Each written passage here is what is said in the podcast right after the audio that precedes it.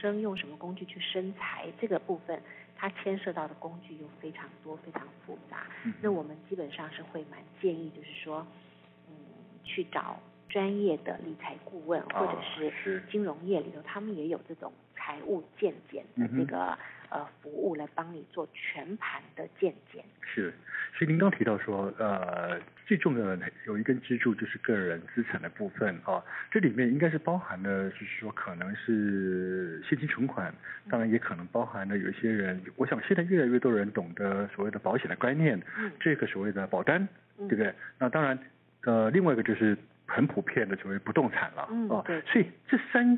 三大领域里面，其实就是您说的，我们可以呃透过专业的所谓的理财顾问啊，来帮我们重新盘点到底这些保单的价值，或者是不动产该如何处理，对我们退休之后的所谓的要变现使用是比较方便的，是不是这样子的？是是是，您刚讲到一个非常重要的重点，就是说我们退休之后的生活哈，重要的不是说你拥有多少不动产，而是你拥有多少稳定的现金收入。嗯嗯嗯。那这个部分真的是蛮重要。我刚刚讲说，怎么样去盘点您的资产，最重要的目的就是去创造那个每个月你可以很笃定的拿到。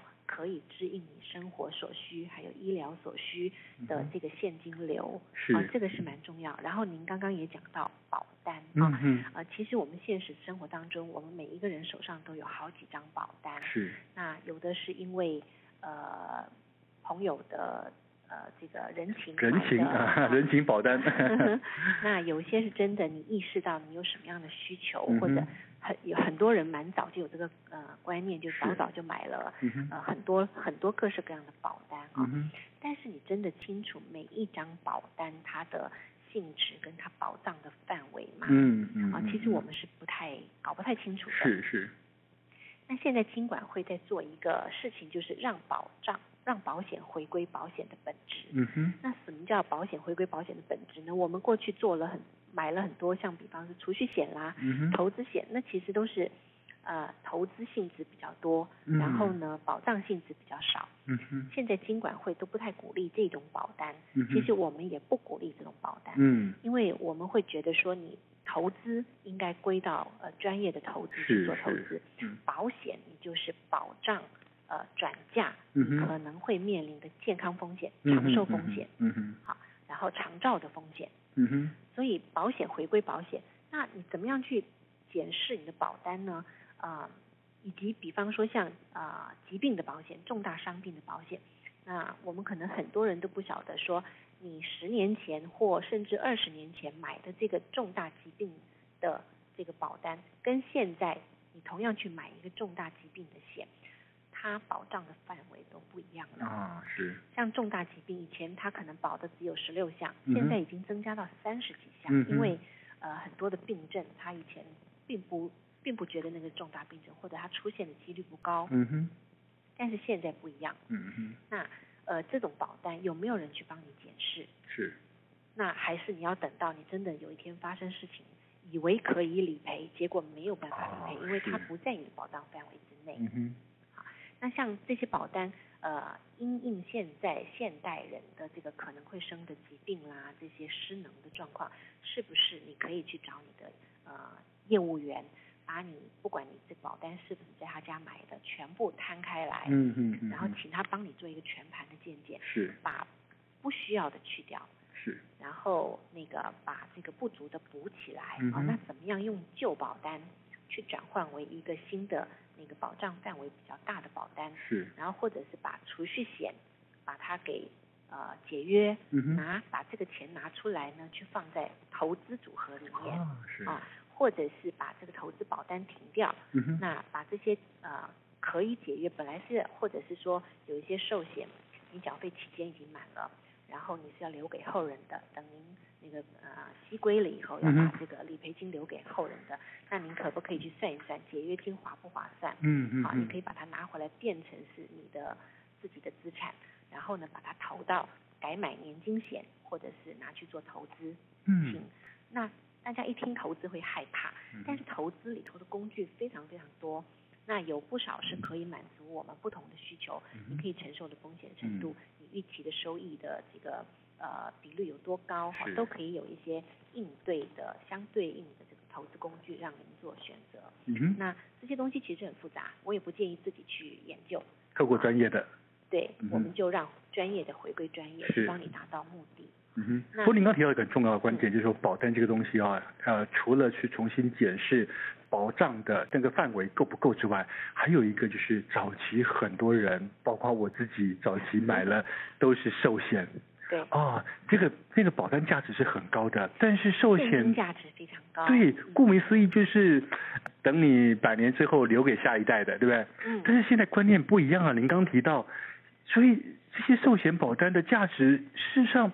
是在自己还活的时候，就应该可以设法把它变现出来，嗯、为自己生活上面做一些补充，对不对？对对对，但是要注意的是，提醒大家，就是以前的劳保单，它的预定利率非常高，比方七趴八趴，嗯，那你现在拿来做定存或投资，可能都不到这个比率，好不划算。所以这个时候就要想清楚，就是说，呃，要不要解约，或者是部分解约，嗯哼，这个都可以去找你的业务保呃保险业务员去好好的谈一谈，去找你的理财顾问好好的盘算盘算。嗯嗯嗯嗯 OK，好，这些都是可以善用的工具了，啊，对不对？好，那我再请教总编辑啊，其实还有。有另外一个更更老一辈的人，其实他们其实对保险是比较排斥的，但是他们热衷于买不动产，对不对？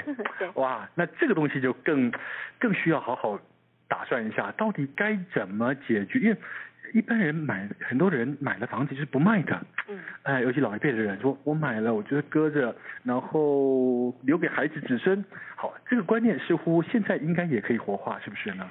呃，我我讲我一个朋友的例子，他们夫妇两个都是、嗯、呃国中老师退休，嗯，他们家有四栋房子，嗯哼，然后呃，但是他有一个博士儿子不工作，哇，您刚刚讲到呃养儿防老可是现在我想大家应该要多多想的是怎么样养老防儿，是是是、嗯，那他这个例子就是孩子不愿意工作，嗯、然后我们约他约约这对父母出去玩，他们都说，哎呀，我要省一点，省着花。嗯你看我这个孩子这么不成才，我供他念到博士了，他呃连自己都养不起，所以我要养他，所以我要为他多留一点。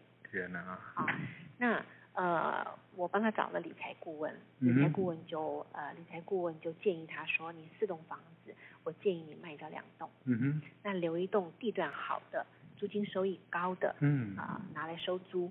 然后你们夫妻俩呢，跟孩子呢，就住到这个地段比较不好、交通比较不方便的，嗯哼呃地方啊。然后呢，靠收租来支应你们的生活所需，以及你们两个的退休金。嗯、老师退休金其实是相当好的，嗯，相当不错。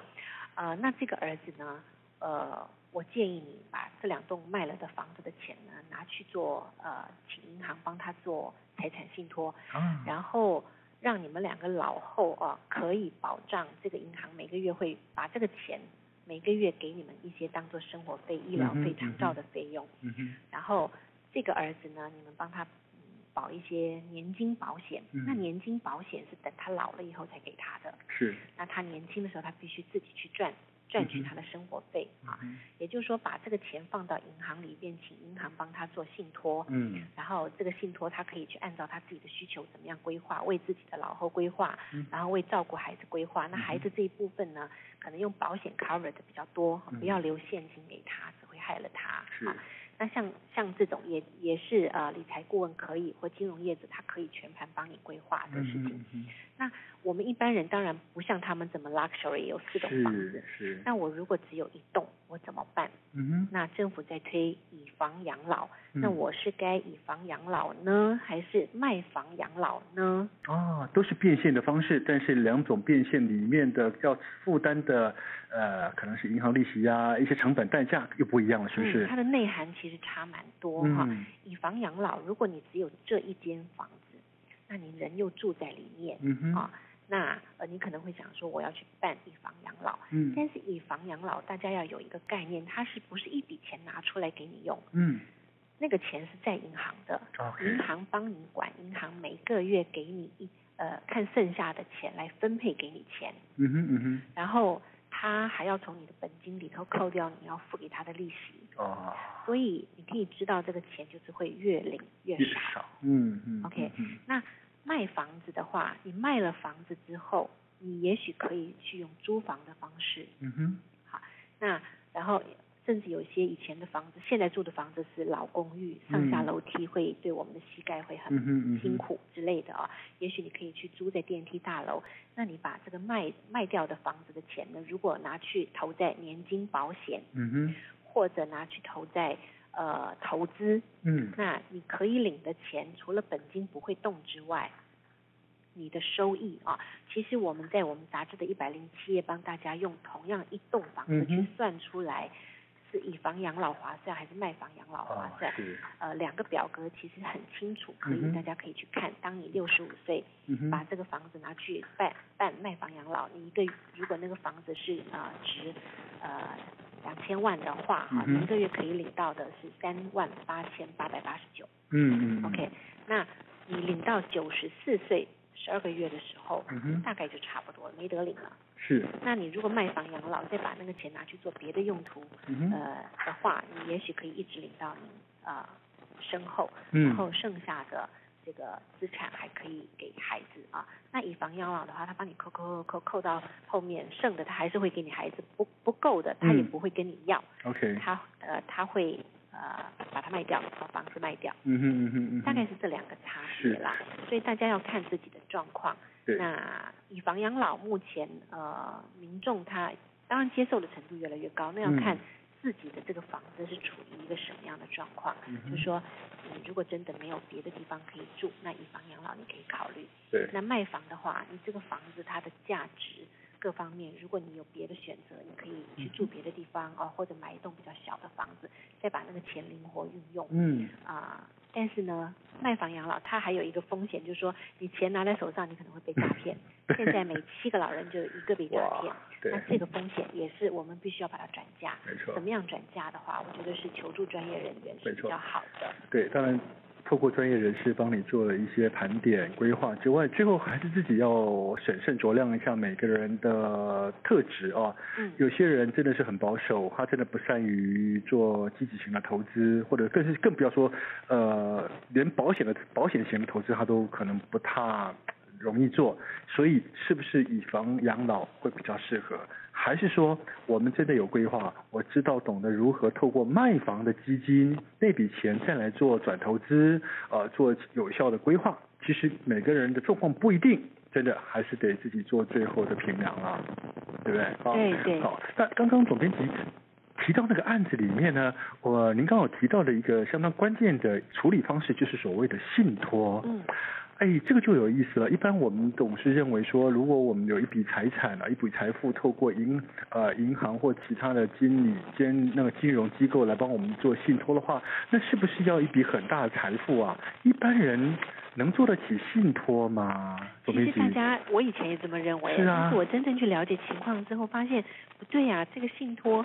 基本上是呃政府坐庄，政府带头，然后希望金融业者提供的，像像做功德一样。哦。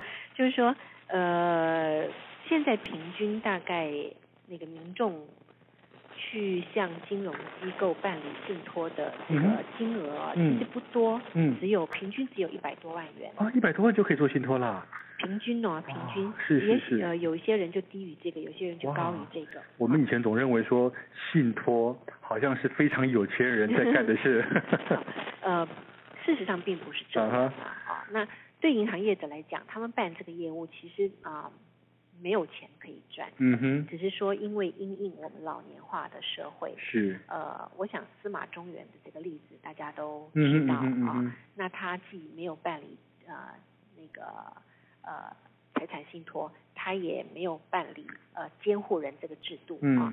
那呃，事实上我们是会建议大家把，如果真的有一些现金或者是珠宝或者是有价证券啊，嗯，你可以去银行去成立这个信托的账户。是。那信托你可以按照你自己的需要，嗯哼，各式各样信托的条件都可以，甚至有些是说，呃，如果我死了，我的孩子他呃。结婚生孩子，我才给他这个钱，嗯，或者是说，呃，他要找到工作，我才给他这个钱，我才每个月给他什么钱，可以附带很多条件啊，可以附带非常非常多克制化的条件，嗯哼，好，那呃，像信托的话，我有两种的费用，我必须呃介绍给大家。一个就是成立费，那只付一次、嗯、啊，嗯、大概是在五千块左右、嗯、啊。那要看你信托的财产的多寡。是。那如果是呃那个成立费有两万到四万之间，这个是资产比较高的。是的。一般都是几千块钱。嗯。那另外一个就是你每个月要付的信托管理费啊，啊，这个也不高，嗯、这个也不高啊，大概是每年会在。呃，如果你一千以一千万来算的话，每年他只会收你五万块，大概就是每个月五百块。OK，那还好啊。其实还好，每个月五百块。然后这这个一千万呢，他呃银行帮你管理之外，他可能还会有呃投资的收益，因为他帮你管理你的投资账户，帮你管理你的很多账户，他有收益。这个收益本身基本上都可以去 cover 这个管理。哦，所以这这笔钱还会孳息就对了。它本身不会孳息，但是你。哦你请他帮你信托，不见得是投资的收益，现金，嗯，对，不见得是现金，因为除了现金还有不动产啦，有价证券啊、股票这些东西的，嗯、啊，所以呃去找银行办理信托其实是一个蛮方便，而且蛮可以预防很很多你不愿意见到的情况，对，这种情况的发生。对，那如果你再加上这个去法院办理这个呃监护的这个呃。这个叫什么监护制的这这种服务的话哈、嗯嗯，你可以请你信得过的亲友担任的监护监护人。如果你以后失能或失智，这个监护人呢就可以请法官裁定他是呃照顾这个失能的这个人的生活。嗯、那财产不会由他来，不会由他不可以去动用那个被银行信托的财产，他只能够领取每个月。这个银行支付给他来照顾这个人的生活啦、啊、医疗啦、长照的费用，等于是委托执行的，对吧。是是是、嗯，所以是还蛮安全的。是哇，原来啊、呃，我们社会中有这么多的工具哦，实际上我们都过过去都不知道。对。那就是对于我们现在。快速的老龄化，尤其很多人都最后，不管是到后来是丧偶独居，还是一个人未婚独居，其实都很需要这些工具来做辅助，否则自己还真的无法打理自己老年生活了。没错没错，我觉得应该要善用这些工具，因为以前。呃，其实不需要，也整个人口的结构也没有那么大的需求，嗯、但现在确实是有这样的需求，而我们的知识是不不足以应付这些需求的。嗯哼，对，好，其实在这次的康健的报道里面，还特别提到了一项数据啊，就根据行政院主计处在二零一八年所公布的家庭收支报告里面显示，嗯、现在六十五岁以上退休族每户每月平均生活开支是四万七千元。好。而这还不包含所谓的医疗跟长照，因此各位听众朋友，如果您也想成为一个快乐而且能够嗯优雅过生活的银发族的话啊，好，那就应该要尽早为自己做好退休后的财务安排了啊。好，有这么多工具等着您去善用它。好，但今因为时间的关系，我们非常高兴邀请到是康健杂志的总编辑何桂芬小姐。各位听众朋友，咱们下回 Mr. Big 网络广播节目中再见喽，拜拜，谢谢你，总编辑，谢谢，好，拜拜。拜拜。